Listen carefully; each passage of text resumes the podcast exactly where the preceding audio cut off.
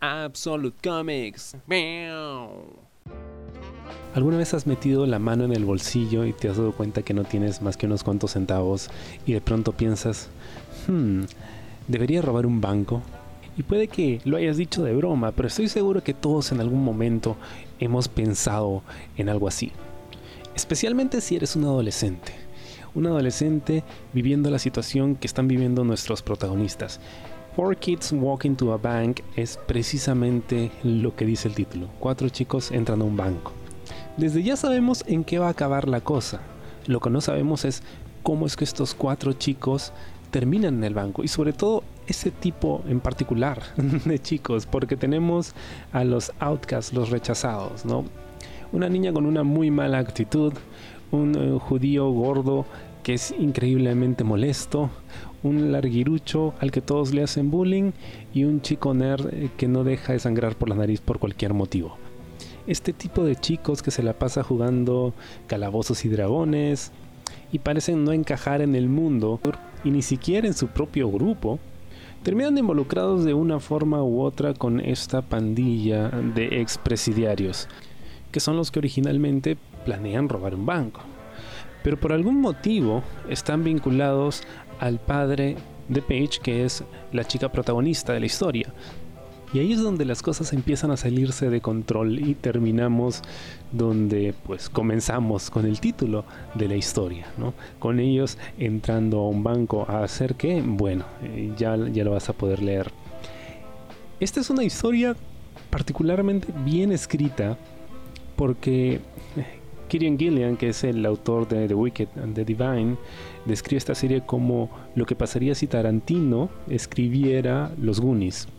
Y así se siente, porque eh, no puedo terminar de creer lo bien que funcionan los diálogos en esta historia, porque se siente como si realmente niños de 11 y 12 años la hubieran escrito.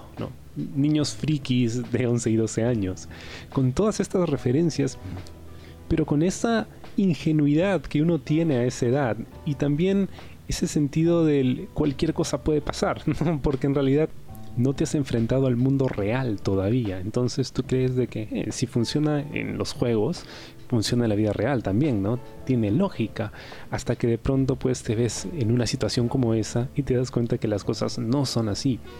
Cada uno de los números, son cinco los que componen esta historia, empieza con un juego. Ellos están jugando y cada uno tiene un personaje, un avatar, que dice mucho de sus personalidades y en realidad lo que están tratando de hacer es recrear una situación eh, real. Es muy, muy divertido eh, pues detenerse en cada una de las páginas para revisar el arte de Tyler Boss, que lo primero que pensé al verlo pues, eh, fue Daria, la serie de MTV. Tiene un estilo, un diseño muy similar. Incluso la forma en la que trabajan los paneles. Y ojalá se publicase esa historia en un formato extra grande porque hay mucho detalle y hay páginas donde hay muchos paneles, entonces un formato más grande pues beneficiaría mucho esta historia. No estamos hablando de una ilustración muy vistosa, sino una funcional. Y con unos diseños, hay unos eh, splashes a dos páginas, con unos diseños muy intrincados que cuentan la historia. Es muy imaginativo cómo relata visualmente esta historia de verdad es, es, una joya. Me la habían vendido de esa forma, ¿no? Una de esas joyas escondidas que, por ahí encuentras cuando te cansas de leer lo más mainstream. Y esto es realmente refrescante. La historia de Matthew Rosenberg es muy divertida, pero también tiene sus, sus tintes emocionales por ahí. Es, algo que he disfrutado mucho. El cómic se encuentra disponible en formato de grapas, en un trade paperback, un solo volumen y también un eh, tomo eh, deluxe de tapa dura en su edición en inglés, publicado originalmente por Black Mass Comics. Four Kids Walk into a Bank es muy divertido y estoy seguro de que una serie, ya sea animada o en live action, funcionaría perfectamente porque así se siente cuando la lees. Se siente como una serie episódica. Está tan bien hecho y es tan divertido que, que creo que te va a encantar. Es un cómic que definitivamente no puedes dejar de leer.